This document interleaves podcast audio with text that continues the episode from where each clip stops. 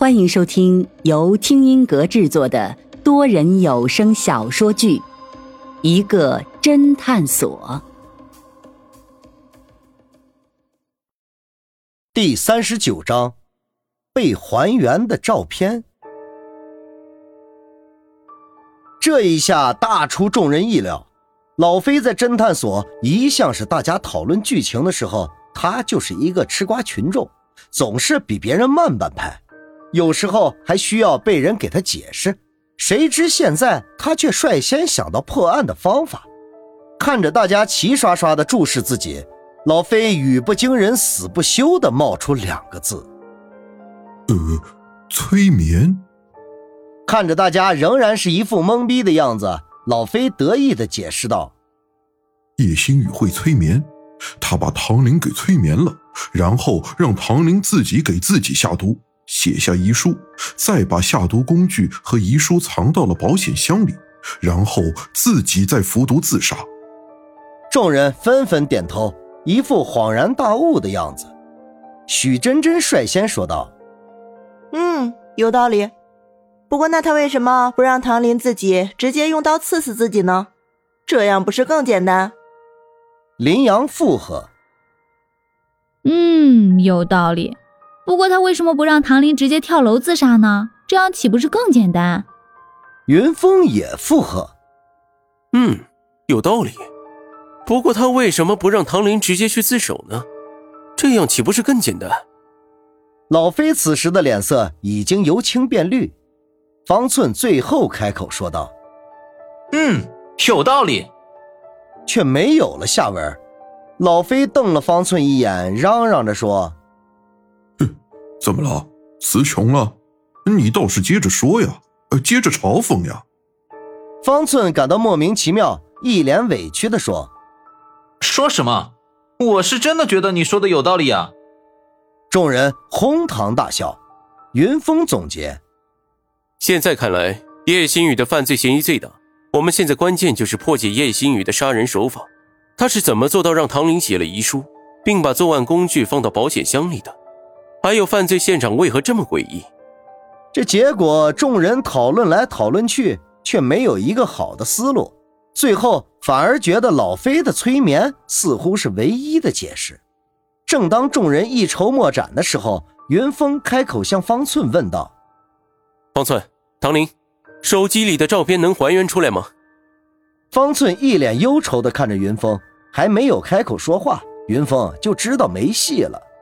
这时，许真真却一边看手机，一边没心没肺地说：“哎，方寸，你的偶像上头条了，成了勾引别人男人的小三了。”什么？方寸惊叫道，赶忙打开网页的新闻网站，果然，网站本地新闻的娱乐版头版头条就是关于张俏佳的，标题是“大明星周末疑似婚内出轨”。出轨对象竟是清纯女星张俏佳，方寸不禁破口骂道：“妈的，这周末居然已经是已婚人士，那干嘛还招惹我家佳佳？这一下可把我家佳佳害惨了。”许真真没好气地说：“切，他俩谁招惹谁还不一定呢。你总以为是男的撩你家佳佳，也说不定是你家佳佳勾引人家周末呢。”哼，他们俩谁是受害者还不一定呢。方寸反击说道：“我刚才查了一下，周末这家伙结婚前就不是个好东西，女友换了好几个，这狗是改不了吃屎的。”云峰一听许真真和方寸的话，脑中轰的一声，突然想明白了一件事。云峰嘴角再次情不自禁的微微上扬，并嘿嘿笑道。有意思，有意思。这时，方寸却又开口骂道：“这新闻假的吧？这垃圾编辑就乱写。上面说是我家佳佳的生日，狗仔拍到周末和他酒店共度一晚上。可是我记得我家佳佳的生日还没到，是下个月呀。”许真真小嘴撇了撇，继续补刀说道：“嗯，你不知道现在的小女生呀。”都喜欢过两个生日，一个阴历，一个阳历。方寸哦了一声，整个人瘫在电脑椅上，看来是彻底相信了新闻里的话。谁知他这时又突然跳了起来，神情亢奋地说：“啊，阴历，对，阴历，我怎么没有想到？”说着开始啪啪啪的敲击键盘，众人被他搞得一脸莫名其妙。老飞嘟囔地说：“这小子疯了吧？”许真真却更加不客气：“哼，我看应该是自己的女神被人拿了一血。”受刺激了，方寸这个时候可不理他们两个，而是全神贯注的在自己的电脑上。才没有两分钟，方寸啪的一个响指，并叫了起来：“搞定！搞定什么？”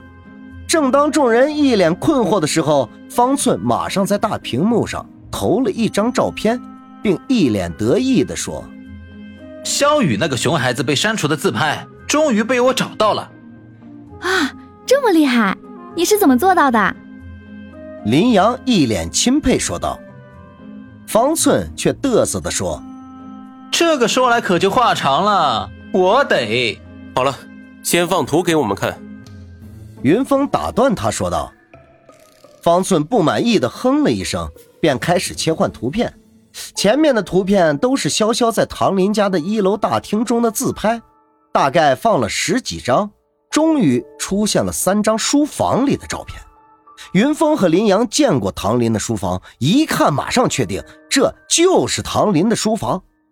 云峰马上让方寸把这三张照片提了出来，然后继续往下翻。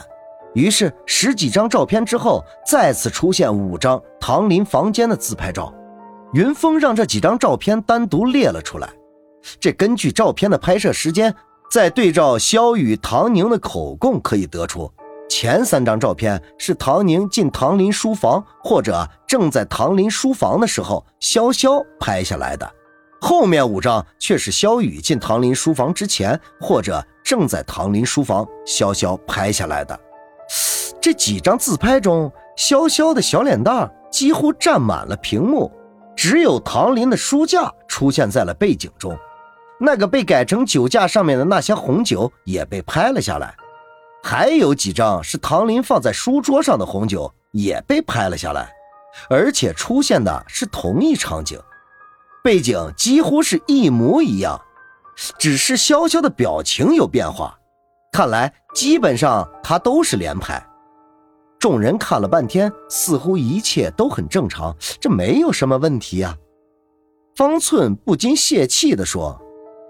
妈的！我千辛万苦找回的这几张照片，居然一点作用都没有。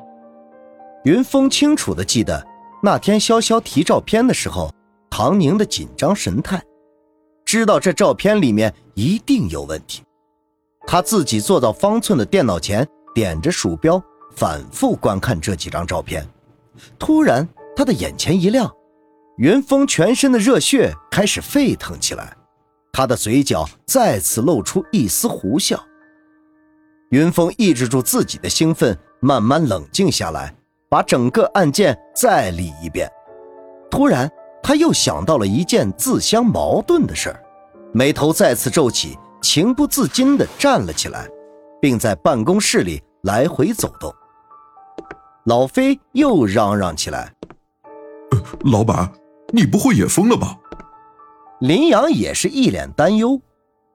嗯，今天就是最后一天了。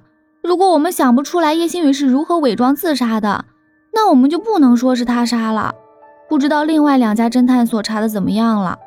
我明天可不想看到那个洛琛得意的嘴脸。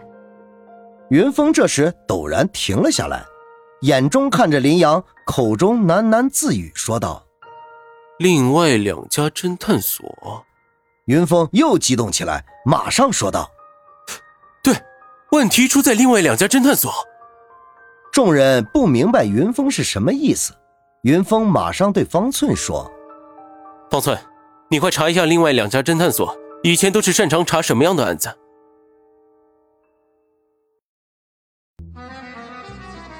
听众朋友，本集已播讲完毕，欢迎订阅收听，下集。精彩继续。